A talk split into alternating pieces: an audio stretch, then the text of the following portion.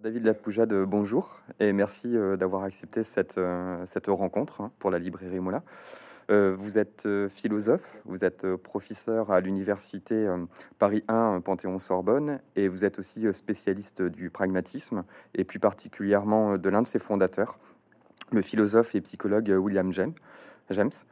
On vous doit plusieurs ouvrages, donc pour en citer juste quelques-uns, vous avez écrit William James, Empirisme et pragmatisme, euh, aussi Puissance du temps, version de Bergson, euh, ou encore Deleuze, les mouvements aberrants.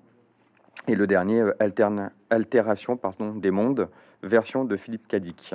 En parallèle à ces recherches, vous avez aussi édité des recueils et des textes posthumes de Gilles Deleuze, dont d'ailleurs vous avez été l'élève. Donc aujourd'hui, vous venez pour, pour nous présenter ce dernier livre, donc inédit, qui sont les retranscriptions des cours de Gilles Deleuze, donc cours de mars à juin 1981, euh, et des cours sur la peinture. Euh, donc on va s'épargner voilà, la présentation de Gilles Deleuze, je pense qu'il est suffisamment connu, on va seulement retenir que c'est un, philosophe euh, éminent et important de la seconde partie du XXe siècle. Et, et, on peut rajouter aussi, et pour établir justement un lien avec, avec cet ouvrage et avec ses cours, que l'art a toujours occupé une place assez déterminante dans sa pensée et dans ses réflexions et euh, qu'il a tenté de théoriser euh, l'art ou les arts à travers des, euh, des concepts assez complexes, assez difficiles, comme corps sans organes, machine désirante, devenir animal, rhizome, chaos germe, comme on le verra aussi justement dans, dans ces cours, des terminologies comme l'égalité cristalline, l'égalité organique, espacine, tout ça. Il a travaillé aussi bien sur la littérature que sur le cinéma aussi, et sur les arts plastiques, euh, aussi bien sur Proust, Kafka, Zola, Tournier, Klosowski. Pour le théâtre aussi, il a travaillé sur euh, Carmelo Bene ou sur Beckett. Et euh, donc pour les plasticiens, Bacon, Fromanger, Van Gogh, les expressionnistes abstraits, on va en citer j'imagine quelques-uns. Et dans un, peut-être dans un premier temps, pour entamer cette conversation, euh, est-ce qu'on pourrait parler justement de, ces cours euh, qu'il dispense euh, des années 1970 aux années, au milieu des années 80, et comme vous le dites dès le début, qui sont indissociables de la création du Centre universitaire expérimental de Vincennes en l'automne 1968.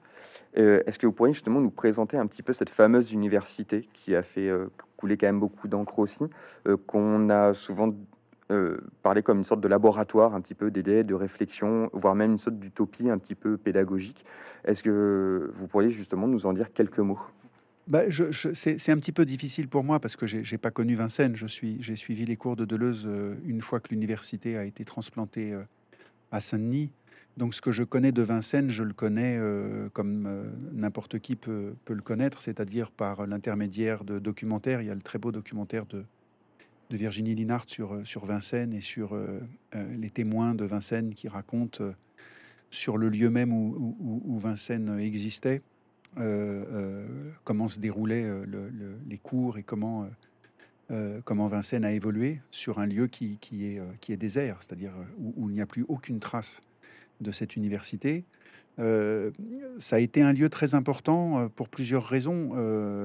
bon, rappelons brièvement que ça a été un lieu créé par euh, par Edgar Faure, qui, euh, en réponse à, ce que, le gouvernement appelait les agitations de mai 68, a voulu, euh, créer un pôle, un pôle universitaire, plusieurs d'ailleurs, plusieurs pôles universitaires, dont Vincennes. Et le département de philosophie avait été confié à, Michel Foucault, qui, à dire vrai, n'a pas vraiment fait partie de l'aventure de Vincennes, puisqu'au bout d'un an, il a quitté Vincennes pour rejoindre le Collège de France. Et c'est François Châtelet qui lui a succédé. Et c'est à ce moment-là que, Deleuze est venu, euh, et, beaucoup d'autres, évidemment. Euh, il y avait Jacques Rancière, il y avait Alain Badiou, il y avait dans d'autres départements Hélène Sixou, il y avait, enfin, il y avait euh, un nombre de personnes et, d'enseignants considérables, et tous très importants. donc ça a été un lieu, ça a été vraiment un lieu de bouillonnement extraordinaire. Euh, qui présentait la particularité d'être ouvert à tout le monde, c'est-à-dire aussi bien à des étudiants euh, euh, qu'à des touristes, qu'à des chômeurs, qu'à celui qui passait là. donc il y, avait, il y avait un public extrêmement hétérogène, extrêmement varié, Et il y avait un des principes de Vincennes, qui a été plus ou moins préservé d'ailleurs, a été l'absence de, de, niveau de, disons, du, de ce qu'on appelait le DUG à la licence, de la licence à la maîtrise. les cours étaient ouverts à tous, sans, sans, sans, différence de niveau, ce qui favorisait une sorte d'horizontalité, et d'une part, et d'autre part, une sorte de, euh, pour reprendre le mot de Félix Guattari, une transversalité euh, entre les savoirs, c'est-à-dire euh, la possibilité d'entrecroiser la philosophie avec d'autres disciplines, alors les mathématiques, la musique, le cinéma. Et Deleuze, de ce point de vue, a véritablement incarné quelque chose de Vincennes, parce que c'est ce qu'il n'a pas cessé de faire tout au long de son enseignement, c'est-à-dire que la philosophie soit toujours en prise avec autre chose que ses propres, disons, sa propre histoire, sa propre tradition et ses propres concepts. Donc, de ce point de vue, euh, voilà, Vincennes a été une aventure extrêmement, euh, extrêmement importante, euh, aussi bien socialement que politiquement, parce que nombre, il y a eu un nombre de, de, de, de réunions, de manifestations, de, de, rencontres, de, euh, et, tous ceux qui sont passés par là euh, en ont tiré toujours euh, des transformations d'eux-mêmes, disons. Ça n'a pas été simplement une université où un savoir était délivré. C'était vraiment un lieu où, comme vous le disiez dans votre question, un lieu qui était une sorte d'utopie en acte, une survivance et un prolongement de mai 68 que les gouvernements successifs ont, essayé euh, autant qu'ils l'ont pu de détruire et ce qu'ils sont parvenus à faire euh, donc à la fin de, des années 70 euh, en détruisant à la fin de l'été en l'espace de trois jours en détruisant l'intégralité de bâtiments qui avaient pourtant été construits pour durer.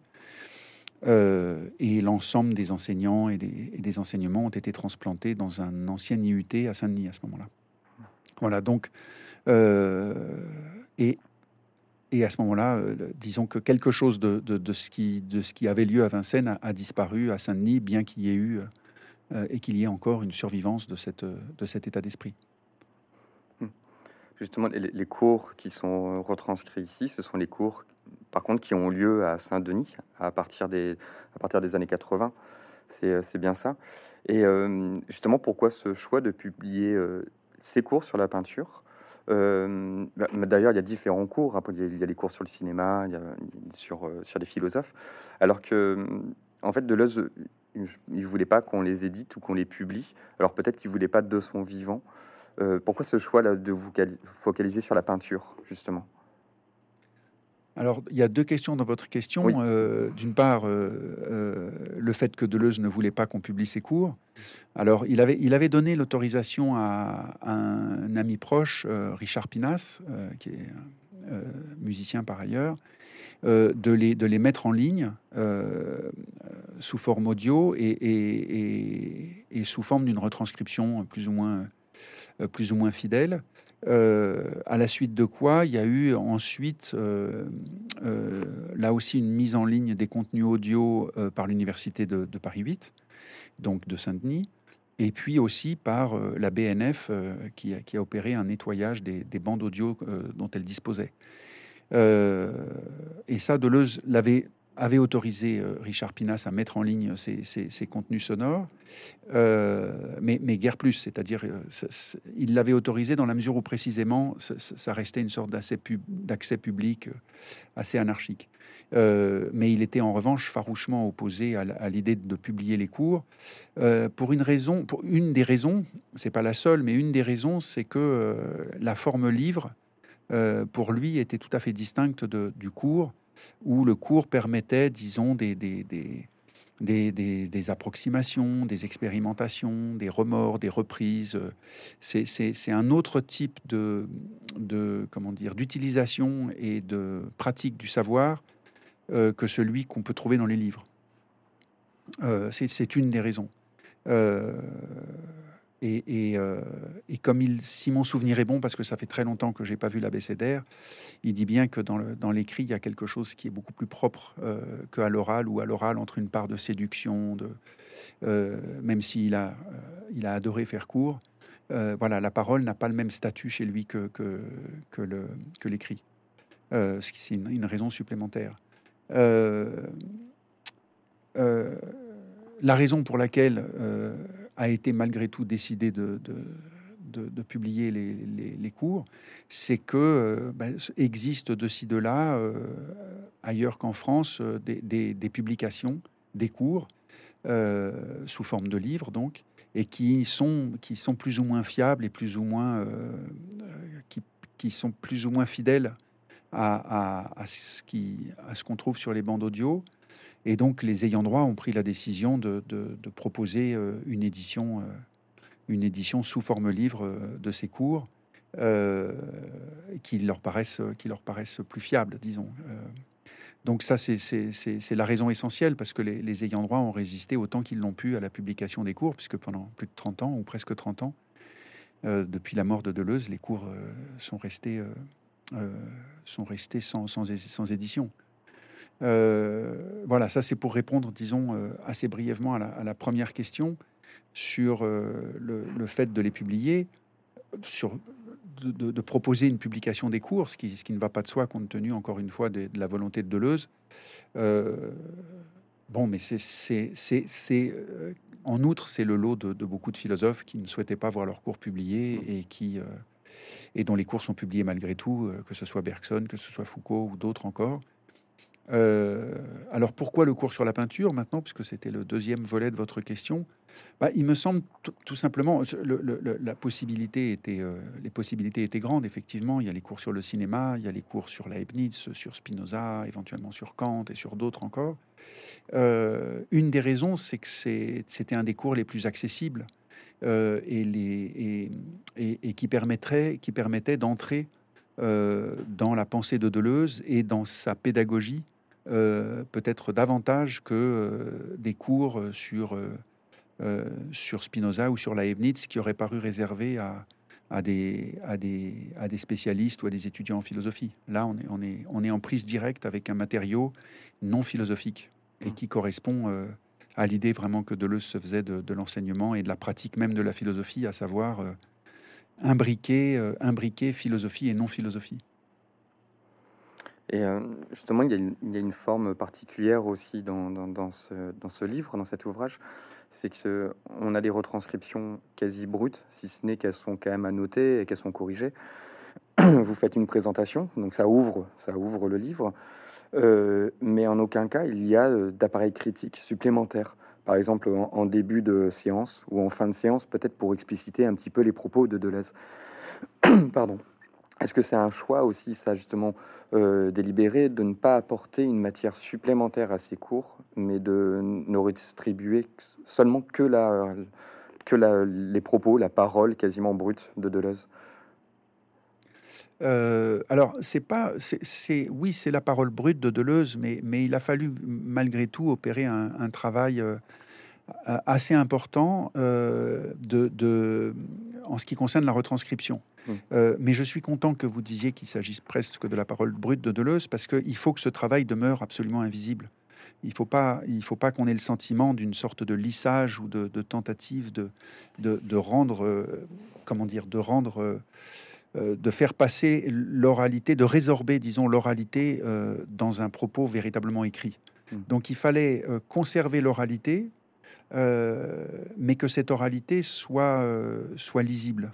Euh, c'est-à-dire qu'on ait vraiment le sentiment de lire une parole plutôt que de voir, disons, une parole transformée en quelque chose de très écrit. Euh, et, cet exercice-là est assez, euh, est, assez délicat, à dire vrai. c'est presque un travail de, traduction. c'est pas juste un travail de retranscription. et c'est vrai que il s'agissait autant que possible de ne pas commenter le, le cours, mais dans l'appareil critique, d'offrir en revanche euh, toutes les sources ou tous les renvois possibles euh, qui permettent de comprendre euh, comment Deleuze utilisait les ouvrages qui lui ont servi à, à, élaborer le cours. C'est-à-dire quel rapport entretenait-il avec, avec les quelques livres, en l'occurrence là dans le cours sur la peinture, il s'agit de quelques livres, les quelques livres dont il s'est servi euh, pour construire euh, un cours assez, euh, assez, assez conséquent sur, disons, une, sorte de panorama de la peinture moderne à partir de quelques concepts.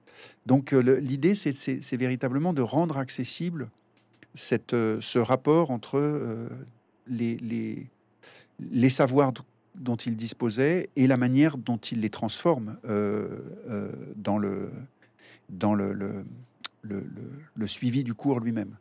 et c'est effectivement un parti pris que de n'avoir proposé aucun, aucun commentaire ou aucune analyse de son propos. Euh, et une des raisons, une, raison supplémentaire de cette absence de, commentaires critiques, c'est que euh, la parole, de, la parole du cours est d'une grande clarté, enfin d'une grande pédagogie. Deleuze progresse très très lentement en explicitant chaque fois ce qu'il fait, ce qu'il va faire. Donc, euh, je pense qu'un commentaire aurait été euh, aurait été euh, superflu ou n'aurait pas. L'idée, c'est juste de rendre possible la perception du cours sous une autre forme que la forme audio euh, et, de, et, de, précisément de, de, fournir tout, ce, tout cet arrière-plan de, connaissances, de lecture qui peuvent, qui ont alimenté le cours. Justement, parce qu'effectivement, à chaque, à chaque début de séance, mais comme le cours euh, le veut, c'est qu'il reprend ce qu'il a dit euh, précédemment, et donc du coup, ça fait office un peu de, commentaires. Mais alors, effectivement, ces cours sur la peinture restent quand même assez pédagogiques. Euh, on arrive à comprendre où c'est qu'il veut nous amener, même si parfois ça reste un peu complexe. Mais c'est souvent quand même dans un langage qui est très euh, delésien, on peut dire, parce qu'il y a des concepts pour quelqu'un qui ne connaît pas sa pensée qui peuvent être difficiles. Donc c'est pour ça que voilà, d'où le commentaire critique parfois peut aussi euh, aiguiller le lecteur euh, dans l'œuvre générale de Deleuze. Après, effectivement, les notes de bas de page viennent euh, amener des, renforts, d'autant plus quand il cite des auteurs qui, d'ailleurs, de son époque, n'étaient quasiment pas traduits, comme à Louise Riegel ou, même des, auteurs américains. C'est un peu le seul, on pourrait dire, qui commence à les, à les utiliser. Effectivement, les notes de de, bas de page viennent, viennent éclaircir tout ça, quoi. Euh, et, justement, pour parler un petit peu de, de, bah, l'ouverture de ces cours, ces premiers cours, euh, dans les années 70, avec euh, Félix, Félix Guattari, il élabore des concepts qu'il y a dans ses autres livres, le concept d'agencement et le concept de diagramme qui va au fur et à mesure changer, il me semble, et ça va être l'équivalent de machine concrète, machine abstraite. Et, Là, ici, dans, ce, sont des, euh, ce sont des terminologies qu'il emprunte surtout pour le diagramme à Pierce et à Foucault. Est-ce que vous pourriez nous donner peut-être une explication un petit peu de, alors pas exhaustive parce que ce serait trop compliqué, je pense, ou trop long, mais de ce qu'il entend par euh, par diagramme, parce que parfois il donne des, des définitions qui sont pas forcément euh, très claires au premier abord alors, une, raison supplémentaire, votre question m'y fait penser, une question, une, comment dire, une, une, réponse supplémentaire à apporter à, la, question précédente, mmh. c'est que euh, euh, l'usage que Deleuze fait des concepts n'est pas, euh, ne reste jamais le même. C'est-à-dire que ce qui, ce qui vaut comme proposition de concept, par exemple, dans Mille plateaux, le livre qu'il a, qu'il a coécrit avec Félix Guattari, euh, ne vaut pas forcément plus tard. Parce qu'un concept se définit en fonction de l'usage euh, et, du besoin que Deleuze peut en avoir pour tel ou tel euh, objet qui, ou telle ou telle matière à penser, qui ne sera pas la même que celle qu'il utilisait par exemple dans un ouvrage antérieur. Donc ça explique qu'il puisse y avoir une variation du concept et que l'utilisation par exemple du concept de diagramme dans Mille plateaux ne soit pas la même que l'utilisation du concept de diagramme dans son livre sur la peinture ou dans le cours sur la peinture, euh, ni non plus euh, la même que celle qu'il utilisera dans son ouvrage sur Foucault, où, la notion de diagramme reviendra. Donc, euh, d'une certaine manière, à chaque fois que Deleuze repart sur une nouvelle matière, ici la peinture, le concept de diagramme doit être pensé en fonction de cette nouvelle matière. Donc, les acquis antérieurs ne servent pas forcément à, élucider ou à, comprendre le sens de la notion dans cette occurrence-là, à ce moment-là.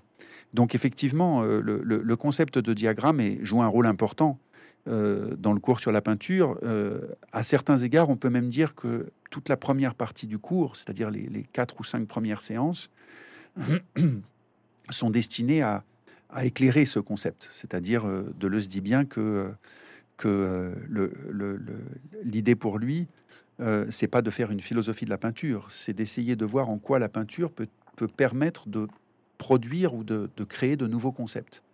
Donc euh, c'est de la peinture qu'il apprend quelque chose plutôt qu'il ne veut apprendre au peintre euh, ce que la philosophie pourrait, apporter. Donc le, concept de diagramme ici, dans la configuration de secours, donc ce qui est assez distinct de l'utilisation du terme de diagramme, par exemple, dans un ouvrage comme Mille plateaux ou dans un ouvrage comme celui de Foucault, c'est à mettre en rapport directement avec euh, ce qu'il appelle, en s'inspirant de Clé et de, et Cézanne, euh, le chaos germe. Euh, c'est-à-dire l'idée que certains peintres doivent affronter de manière différente, selon les, les courants picturaux auxquels ils appartiennent, doivent affronter une forme de chaos, c'est-à-dire une forme, un effondrement, disons, euh, euh, euh, du monde visuel qui, se présente, qui se présente à eux. une sorte de, brouillage et de dissipation des, coordonnées visuelles, d'aveuglement, pourrait-on dire. et à cette occasion, peut s'en dégager, c'est pas le cas chez tous, peut s'en dégager une sorte de, comme il le dit, de diagramme, c'est-à-dire la manière dont euh, euh, les, forces créatrices à l'œuvre chez un auteur vont être prises dans, une, dans, une, dans un type de... dans un ensemble de rapports, hein, c'est-à-dire que les forces entrent en rapport les unes avec les autres, euh, dans une singularité bien précise, sous une forme singulière, dans une forme singulière qui sera celle bah, de leur style à chacun. Donc c'est euh, la manière dont l'épreuve de ce chaos euh, se trouve prise dans, un, dans, un, dans une sorte de filtre euh, qui serait l'accès à leur style propre. Donc le chaos, c'est ce qui permet de, le, pardon, le diagramme, c'est ce qui permet de transformer ou de, de, de, de passer cette épreuve du chaos pour, la, pour, pour qu'il en résulte une, une, expression de ses forces à travers un style. Je ne sais pas si euh, ça vous paraît. Euh, c'est là ce qu'il qu'il nomme aussi la, la, catastrophe. Du coup, ce serait l'équivalent du coup du diagramme. La catastrophe, c'est la manière dont le chaos euh, affecte le peintre mm. et, et, et, la réponse à, cette, à cet effondrement ou à cette catastrophe, c'est précisément d'en passer par un diagramme qui, euh, qui fait en sorte que de ce chaos subsiste quelque chose qui peut conduire à l'expression d'un style. Donc le, chaos, la catastrophe ne se confond pas véritablement avec le diagramme, euh, bien que bien que le qu'il y ait quelque chose du chaos qui passe dans le diagramme, bien évidemment, c'est pas une évidence, mais disons quelque chose du chaos passe dans cette organisation diagrammatique, à l'issue de laquelle euh, se, trouve l'expression de, d'une, d'une œuvre picturale. Effectivement, il répète souvent, euh, en parlant justement du diagramme, en parlant de cette, de temporalité, quand il dit qu'il cherche l'aventure temporelle de, du tableau, euh, il s'excuse souvent, on le, ou il dit souvent je ne sais pas. Euh, et ce qui est intéressant, c'est qu'il laisse quand même très souvent sous-entendre que la peinture n'est qu'un prétexte quand même malgré tout. On, dès le début de ses cours, il laisse sous-entendre à ses auditeurs que euh, parler peinture c'est difficile. À un moment, il je pense c'est dans la deuxième séance où il dit ça. Je trouve ça très difficile. Il dit parler sur la peinture et euh, il les avertit qu'au final la peinture ce sera peut-être qu'une sorte de thématique un peu lointaine et qu'il vont il va beaucoup plus parler de, du temps, de l'espace, de tout ce qu'on retrouve dans ses autres livres finalement.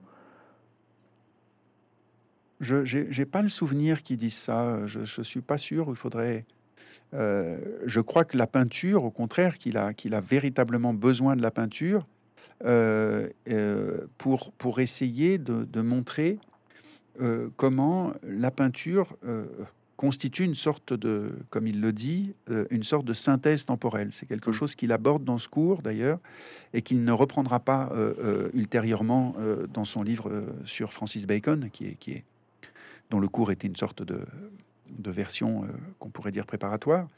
Euh, l'idée d'une, et je veux dire au sens où il y insiste beaucoup dans le cours et, il passera beaucoup plus vite dans, le, dans son ouvrage sur Bacon, c'est l'idée qu'il y, a, qu'il y a trois temps dans, une, dans, une, dans la, l'activité créatrice des, des peintres.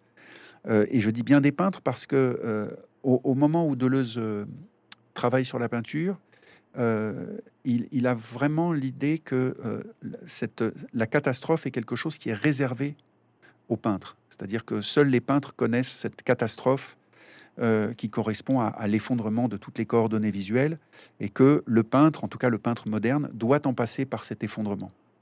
Euh, donc il y a euh, et que cet effondrement est nécessaire pour effacer, comme il le dit, effacer toutes les images préexistantes, c'est-à-dire tous les clichés qui encombrent la tête du peintre au moment de se mettre à peindre. Donc il y a, euh, il y a un avant-peindre qui est cet effondrement euh, des, coordonnées visuelles euh, qui, qui appartient à l'acte de peindre. Donc il y a un avant qui est pris dans le moment de la peinture, il y a le pendant, et puis il y a l'œuvre telle qu'elle est produite, si bien qu'il y, a trois temps qui, constituent dans une synthèse euh, l'ensemble de l'acte de peindre.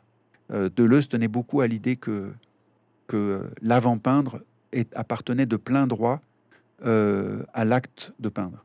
Hmm. D'où l'idée de cette synthèse temporelle où l'avant l'avant est inséparable du pendant et de l'après. Et justement, vous avez abordé le terme de, force. il y a toute, toute une théorie, justement, enfin, où il laisse sous-entendre que ce n'est pas ce n'est pas la forme en fait qui, est importante dans, l'œuvre, mais plutôt les forces qui s'y déploient. Et euh, justement, vous parlez du livre sur, de, sur Bacon. Et le livre sur Bacon, il est euh, totalement concomitant en fait de ces cours, parce que le livre de Bacon, il sort en 81 et les cours là sont de 81. Et euh, ce qui est assez intéressant là, c'était bon, c'était une autre question, mais qui, qui devait venir plus tard. Mais en fait, ce qui est intéressant, c'est qu'il parle aussi de sensation. Pour lui, la force, euh, en trouvant la force, on trouve aussi la logique d'une sensation. Et pourtant, dans ses cours, il ne parle pas du tout de sensation, alors que c'est pourtant ce qui énerve, quasiment tout son livre sur Bacon. C'est, il me semble que le, rapport, disons, entre le cours sur la peinture et euh, le livre qui consacre à Bacon à peu près au même moment, vous avez raison, euh, qui s'appellera donc Francis Bacon, Logique de la sensation, il me semble que euh, euh, c'est comme une sorte de, variation de perspective. C'est-à-dire que euh, quand on, quand on lit le cours, ce qui est au premier plan, ce qui est au second plan et ce qui est au troisième plan n'est pas du tout n'est pas quelque chose qu'on retrouve dans le Francis Bacon. C'est-à-dire il y a une sorte d'inversion ou de déplacement de la perspective qui fait que ce qui, par exemple, est au premier plan dans le cours sur la peinture passe au second plan sous forme extrêmement condensée dans le livre sur Bacon, et inversement.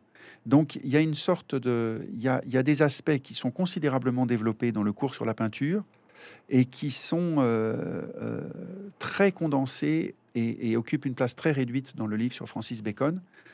Euh, et, c'est cette sorte de, de, différence de perspective, mais la différence de perspective, c'est pas simplement euh, on change d'avis ou de point de vue sur euh, un même matériau. Le matériau se transforme et, certains aspects n'occupent pas les mêmes, n'ont pas les mêmes dimensions euh, en fonction de ce déplacement de perspective. Donc effectivement, la sensation qui est au cœur du livre sur Bacon occupe une place tout à fait secondaire et, quasiment absente du cours sur la peinture, parce que le cours sur la peinture, Bacon n'en occupe pas le premier plan.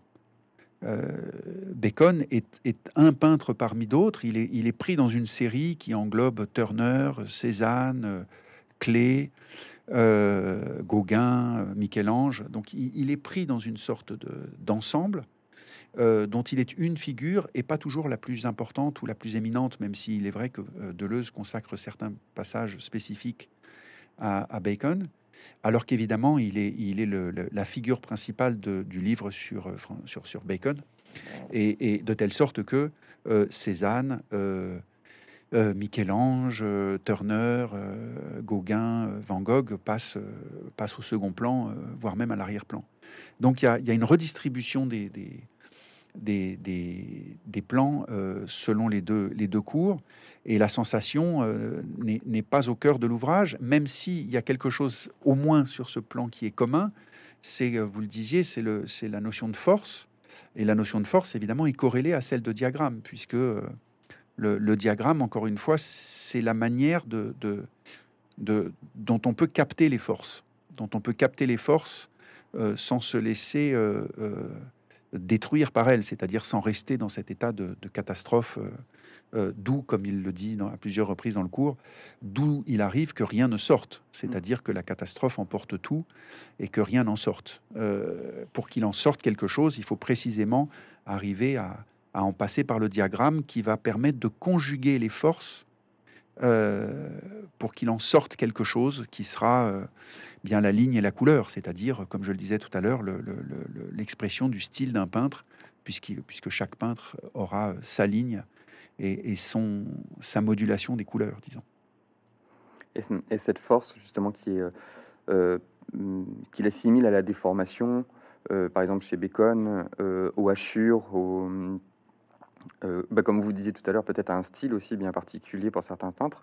Est-ce qu'on pourrait euh, faire une analogie avec ce qu'il appelle les, euh, ces, mouvements aberrants et dont vous avez justement écrit un livre pour essayer de les, de les analyser, de les trouver? Est-ce que ce sont ça, c'est les mouvements aberrants dans la peinture? Justement, ce sont ces déformations, ces décalages, des choses qui peuvent rater mais qui ne ratent pas. Est-ce qu'on pourrait faire une analogie?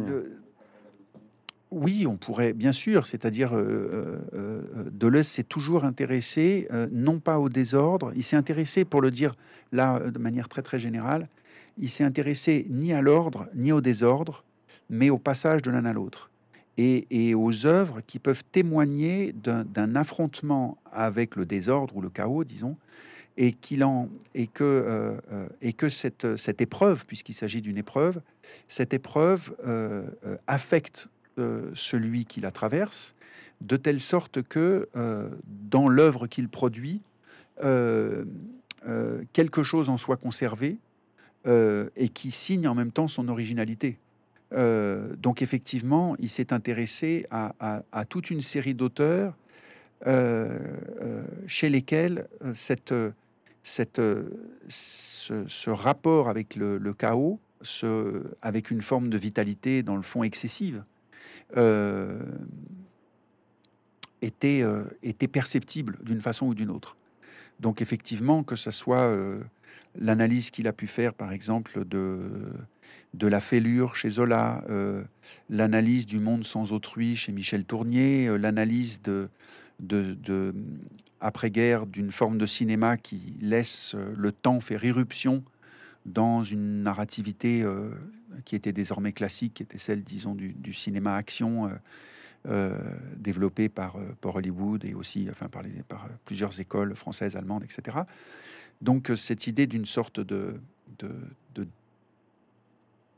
de, destruction de la narration classique au profit d'une autre cohérence, d'une autre logique, d'une logique irrationnelle, pour employer les termes que, que Deleuze utilise, euh, c'est ce à quoi il était attentif, oui, qu'il y, ait une, qu'il y ait une logique, mais que cette logique témoigne de quelque chose qui semble irrationnel, qui n'appartienne pas à la rationalité classique. Donc une logique, oui, mais une logique non rationnelle parce que, euh, parce que euh, par, par cet affrontement avec les forces du chaos, euh, dont il faut extraire euh, ce qu'on en peut pour, euh, pour, pour produire l'œuvre littéraire, l'œuvre picturale, l'œuvre cinématographique, etc. Et justement, c'est la, figure de, de Bacon et pour le coup très intéressante justement dans, son, dans cette analyse-là, parce que il recite souvent Bacon d'ailleurs dans ses cours, même si effectivement il parle de plein d'autres peintres, et, et, même dans la peinture, euh, jusqu'à faire une analogie avec la peinture égyptienne, avec euh, du coup justement cette figure qui se détache du fond. Euh, et pourtant, à la fin de ses cours, il n'utilise plus du tout le mot de chaos, le mot de. On sent qu'effectivement, c'est ce que vous disiez juste avant, que c'est une pensée qui est toujours en cours au final et qui change au fur et à mesure des séances.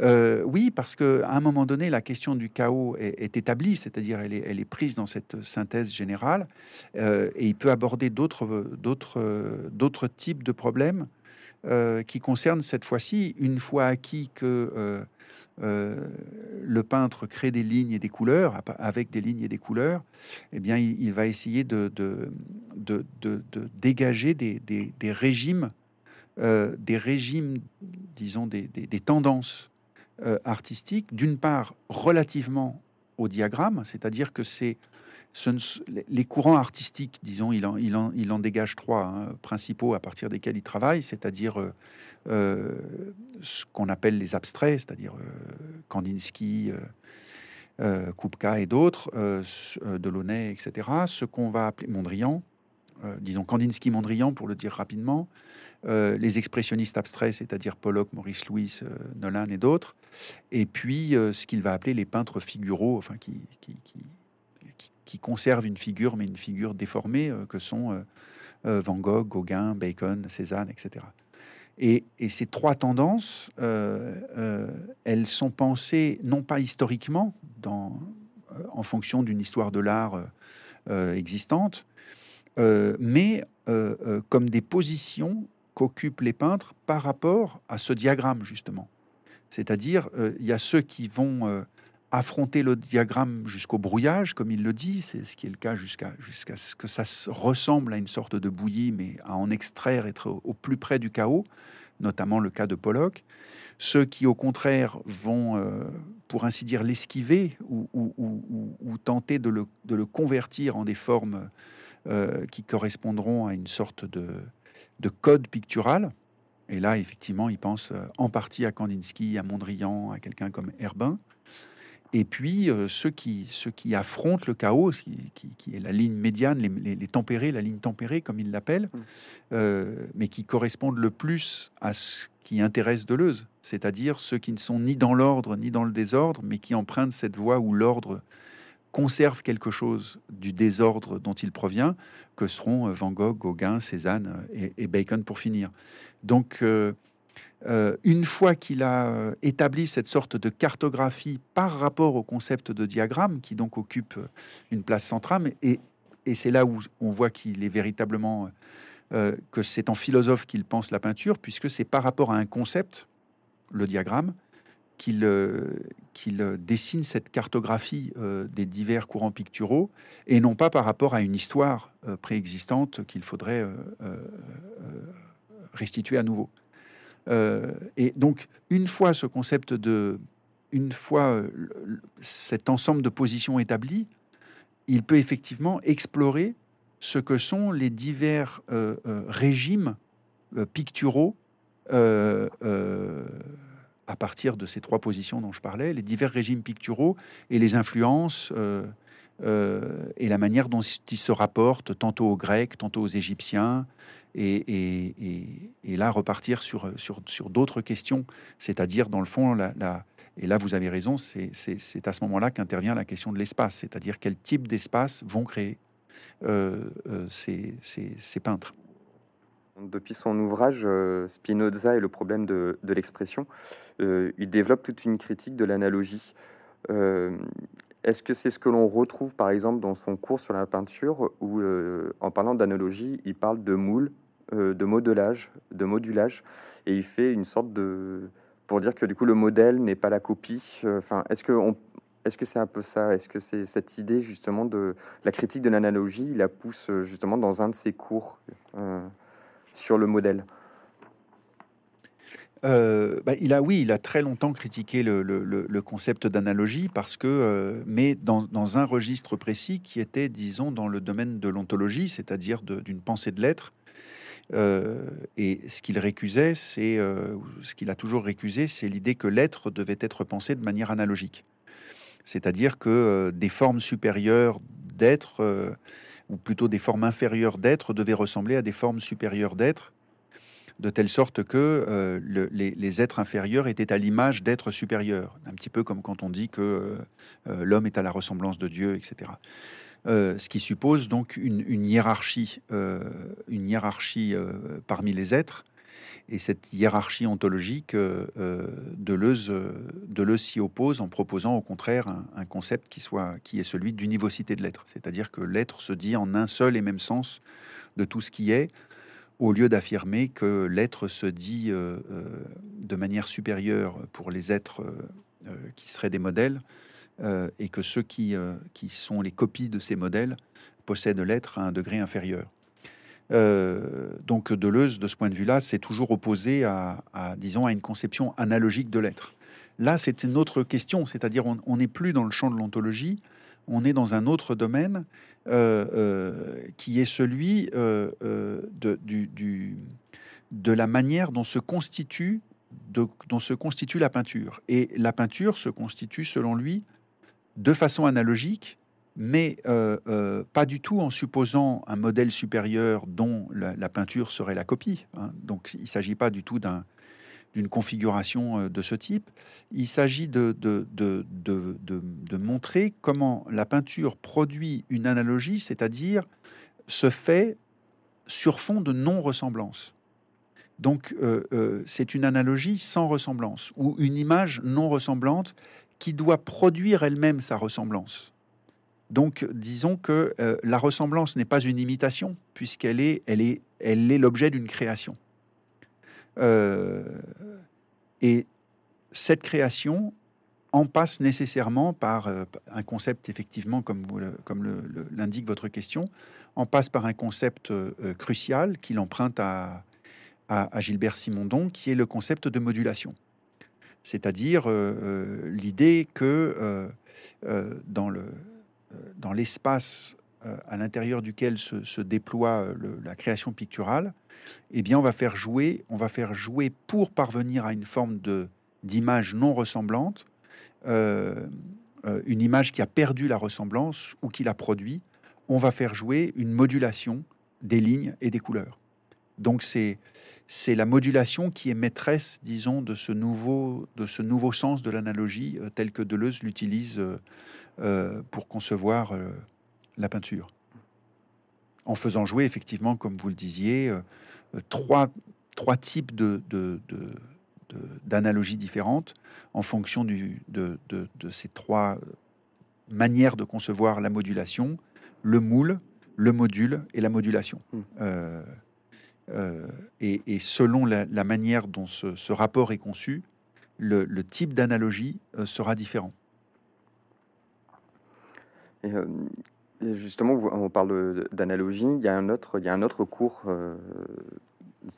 sur la peinture où il parle de langage. Donc là, il, va jusqu'à parler de langage, euh, euh, la binarité du langage, l'analogie dans le langage. Et c'est un cours là qui, pour le coup, euh, est, assez dense, assez difficile. Il emprunte à, enfin à mon sens, hein, j'ai trouvé, c'est parce que du coup, il emprunte des, les recherches d'ailleurs qui sont quelque peu actuelles aussi à lui, autour de la sémiologie, autour de la sémantique, de la sémiotique. Euh, euh, il, convoque des auteurs comme euh, Jacobson, comme Pierce. il parle de monème, de lexème, de phonème, d'unité significative, tout ça. Mais on sent qu'il a toujours été très très attaché quand même à une forme de sémiologie. Est-ce qu'on peut dire ça justement? Même si dans ce cours c'est quand même assez dense, mais on se rend compte que dans les, dans les autres, en fait, tout le temps, il a fait appel quand même à une forme de sémiologie, un peu comme Louis Marin pour l'histoire de l'art, un peu comme Roland Barthes, c'est un peu une, autre chose, mais c'est, euh, on pourrait dire que c'est un philosophe euh, sémioticien, un petit peu de Deleuze, où il cherche toujours des signes. Hein, oui, vous avez tout à fait raison. C'est, euh, vous auriez pu citer le Proust et les signes. Oui, il y, a, véritablement, et dans, dans tous ces ouvrages, la question des, du signe est extrêmement importante. Et il y a, il y a vous avez raison, une, une sémiotique deleuzienne, mais cette sémiotique euh, euh, à laquelle il n'a jamais renoncé, elle est toujours présente. Cette sémiotique, elle ne, elle ne, elle ne se pense pas à partir des, formes linguistiques, c'est-à-dire qu'elle déborde de loin euh, et de toutes parts la sémiotique linguistique. qui, voudrait tout, qui voudrait penser l'ensemble des signes à partir de, de, de, l'organisation du langage. Donc, il y a le, monde est peuplé de signes, les animaux procèdent par signes, il y a des signes dans, toute la nature, la nature est, euh, bruissent de mille signes, mais qui évidemment ne, ne, sont pas tous traductibles ou traduisibles à l'intérieur des, des, codes linguistiques. Donc, et, y compris dans, dans, le cours sur la peinture, lorsqu'il consacre un bref moment à, à, l'analyse des, des, des, formes linguistiques, c'est pour dire que euh, la linguistique obéit dans le fond à une forme de codage binaire euh, euh, et que ce codage binaire, on le retrouve sous une autre forme, sous une forme spécifiquement picturale, donc qui ne doit plus rien à la linguistique, à travers certains peintres abstraits qui justement se propose de, réduire ou de, repenser ou de repenser la peinture à partir euh, d'unités, d'unités, euh, mais qui vont par, euh, par paire, donc d'éléments binaires du type le froid et le chaud, l'horizontal et le vertical, etc. Et ces unités binaires doivent entrer dans des sortes de, de combinaisons, de combinatoires, euh, euh, qui sont initiatrices d'un code proprement pictural. Ça, il y insiste beaucoup. Il faut que ce code soit spécifiquement pictural et ne vaille que pour la peinture.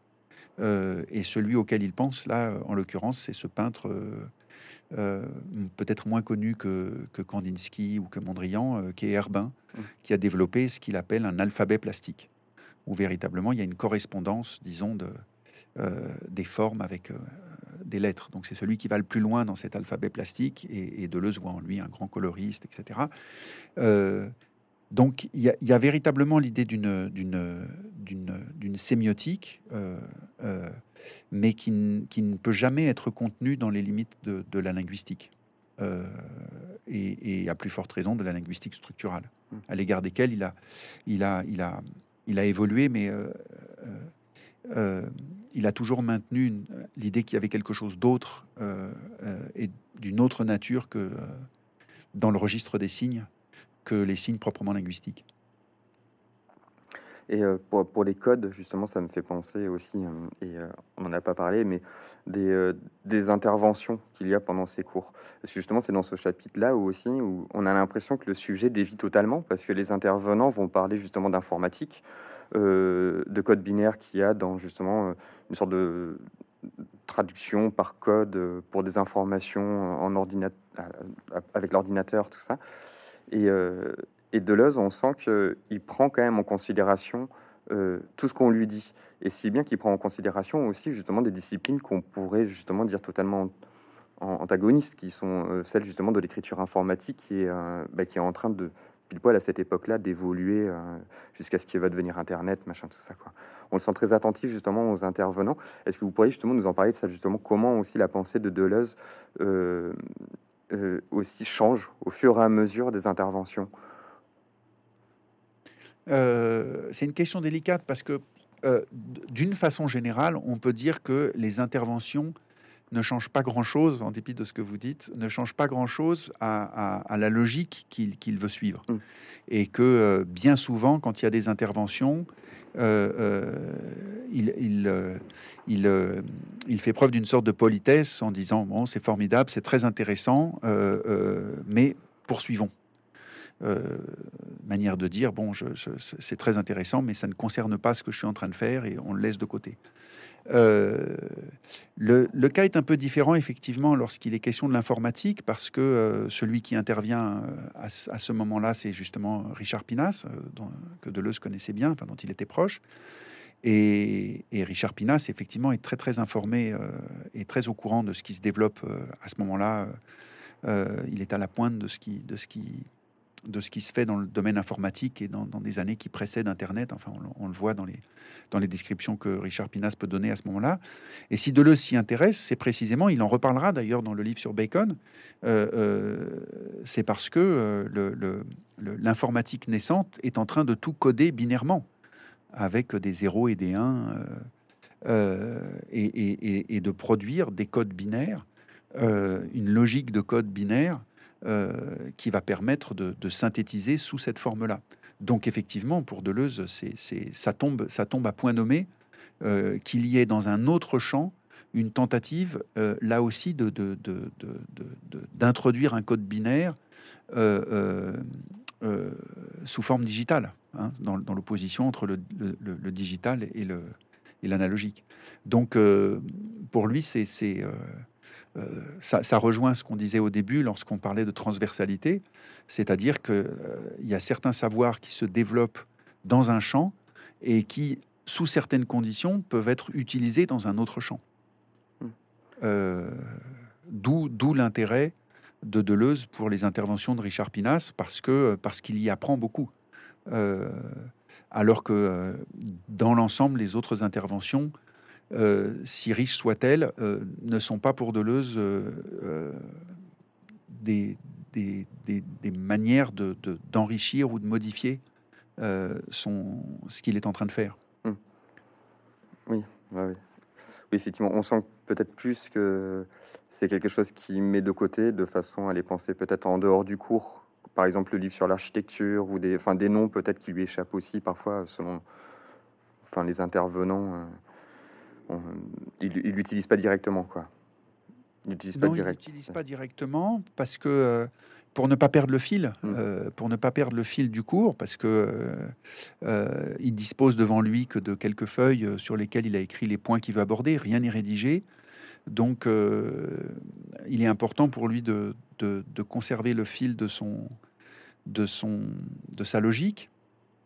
Donc il y a des choses effectivement qu'il peut garder pour plus tard, ou, euh, ou euh, si ce sont des intervenants qu'il connaît, euh, il peut les contacter plus tard en disant reparle-moi de ce dont, de ce dont tu, de ce que tu avais évoqué la dernière fois, etc. Donc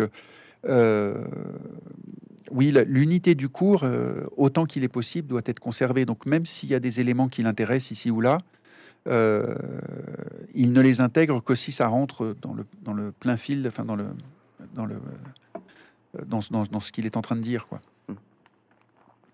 Et euh, on a souvent aussi dit que la, philosophie de, de Deleuze était euh, prise d'une sorte de lutte constante contre l'interprétation.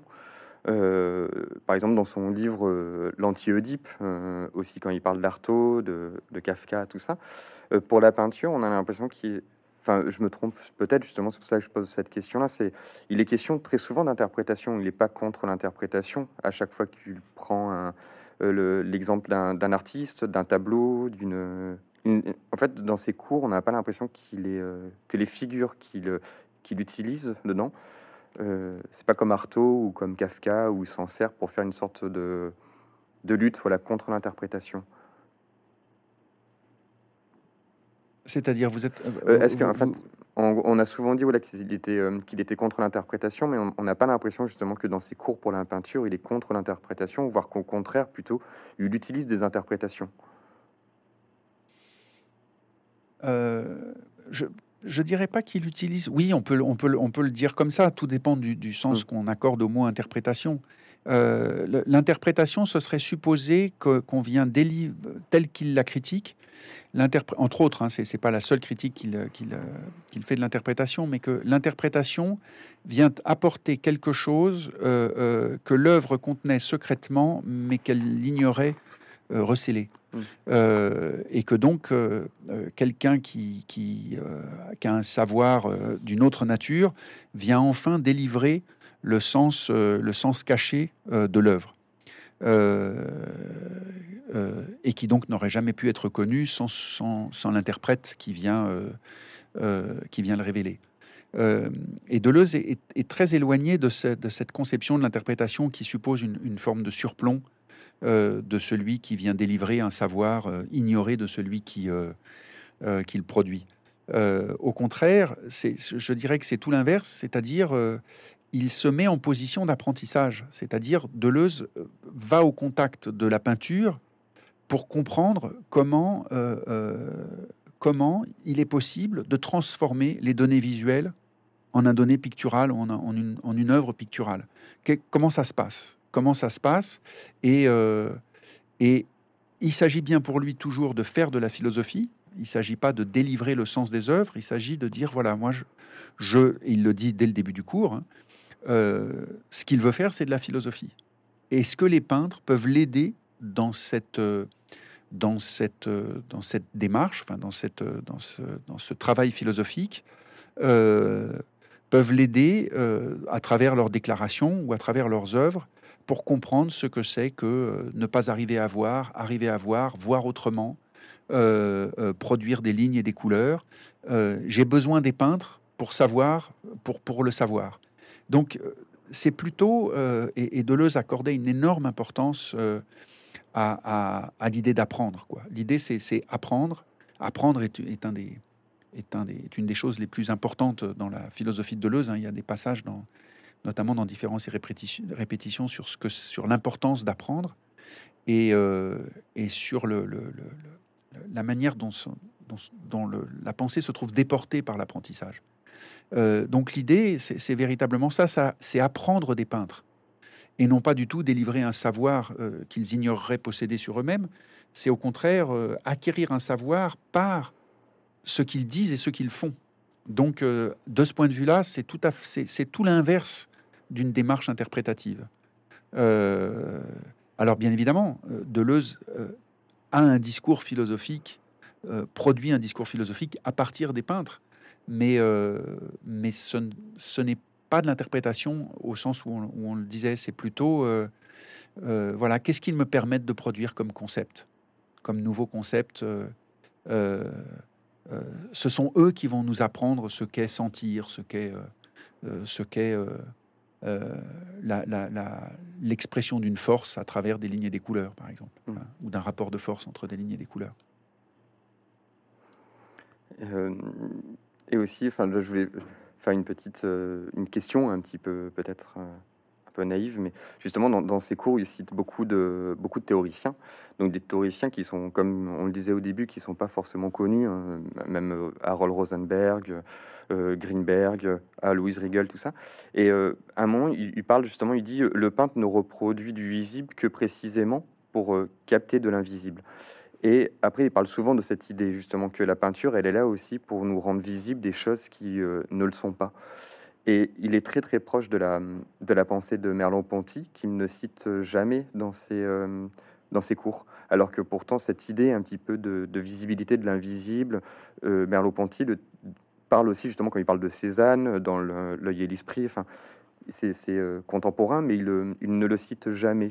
du coup, c'est ce qui est peut paraître un peu étrange, enfin c'est vite dit, mais est-ce qu'il est pas, est-ce qu'il était en dehors de la phénoménologie justement euh, Foucault, pour ne pas citer euh, Merleau-Ponty? Deleuze, vous voulez dire? Euh, Deleuze, pardon. Vous avez dit Foucault. Oui, j'ai dit Foucault. non, Deleuze, pardon. Oui, je, oui, oui, c'est, alors il n'est pas, il est pas critique à l'égard de la phénoménologie dans le, dans le, dans le cours sur la peinture. Euh, pas particulièrement une, critique à l'égard de la phénoménologie, mais dans le livre sur Bacon, euh, euh, on comprend le silence, disons, qui autour de la phénoménologie, l'absence de la phénoménologie dans le cours sur la peinture. elle est liée en partie au fait que chez Deleuze, le, la question du sentir, qui est très importante chez, chez des auteurs comme Erwin Strauss ou comme ou comme Merleau-Ponty ou d'autres encore, évidemment, euh, mais je, parle dans, l'horizon phénoménologique, ou Maldinet, mmh. euh, que Deleuze a lu très attentivement euh, et dont il s'inspire considérablement dans le, dans le, cours sur la peinture. Le, sentir auquel Deleuze est attaché, puisqu'il s'agit de produire une logique de la sensation, se situe pour lui à un niveau plus, j'oserais dire, plus, plus sauvage, plus élémentaire et plus violent euh, que le sentir, euh, que le sentir euh, qu'on rencontre chez, chez Merleau-Ponty, parce que c'est un sentir qui, qui a à voir avec ce que Deleuze appelle le, corps sans organes, ce qu'il appelle avec, avec, avec Guattari le, corps sans organes, en s'inspirant tous les deux de, de, Artaud. C'est-à-dire, disons, une, une vie affective qui est plus profonde encore que le le, vécu euh, phénoménologique euh, euh, dont part Merleau-Ponty. Donc il y aurait en deçà même du vécu le plus primordial une, disons, une couche d'affect ou une, une vie affective plus radicale, plus, plus violente aussi, qui se manifesterait et, et, qui est la raison, notamment, enfin, qui, est, qui, est, qui fait de, Bacon un auteur privilégié, parce qu'il y a chez, Bacon une violence picturale très grande, euh, euh, qui illustre bien cette, cette, cette, logique de la sensation, justement. Hein. Ça, ça serait le premier aspect. Et le deuxième aspect, c'est que, euh, précisément, dans le cadre phénoménologique, le sentir, l'activité de sentir, renvoie surtout à, disons, à une activité descriptive. On décrit le sentir dans toute sa richesse, dans toute sa poétique. Euh, et euh, chez Deleuze, bien qu'il y ait une forme de poétique et qu'il y ait une richesse du sentir, ce qui importe, c'est pas le caractère descriptif, c'est le caractère logique. C'est-à-dire, quelle explication peut-on donner de cet état du sentir ou de cet état de la sensation, euh, quelle, sera la logique euh, sous-jacente à ce, à se sentir. Donc la démarche de, Deleuze est, je dirais, non pas descriptive, mais plutôt génétique. Il s'agit de montrer comment ça s'engendre, ce, ce, rapport entre les forces qui va conduire à cette forme picturale ça, serait les deux différences, euh, voilà, comme ça, pour répondre un peu brièvement à votre question, ce serait les deux différences. Et, une des raisons de l'absence euh, de l'absence de, euh, de, Merleau-Ponty dans, le, dans le cours sur la peinture. Et, inversement, la présence de Maldinet, qui est lui aussi un, phénoménologue et un des plus grands théoriciens de l'art dans le, dans le, en, régime phénoménologique, la présence de Maldinet est lié à l'analyse, aux analyses euh, remarquables que Maldinet peut faire euh, euh, bah, de Clé, de Cézanne, et puis aux, apports que, à la connaissance que Maldinet avait justement d'auteurs comme, comme Riegel, Weringer et autres, auxquels Deleuze s'alimente à travers Maldinet. Ben, merci beaucoup pour, euh, voilà, pour tous ces éclaircissements. C'était juste voilà, une simple petite question. Et effectivement, ben, c'est, euh, ce sont des cours. En fait, tout ce qu'on retrouve dans ces cours, euh, ce sont quasiment des, ce qu'on va retrouver après dans ces autres livres aussi. Et c'est toujours intéressant, justement, comme on disait au début, de peut-être entendre la, voix brute de, Foucault dans ce, de Foucault, décidément, de, de dans ses, dans ses cours. Et, voilà. Merci beaucoup, justement, c'était euh, pour, pour tous ces, euh, ces éclaircissements. Ben, merci à vous pour vos questions et pour cet entretien. merci beaucoup.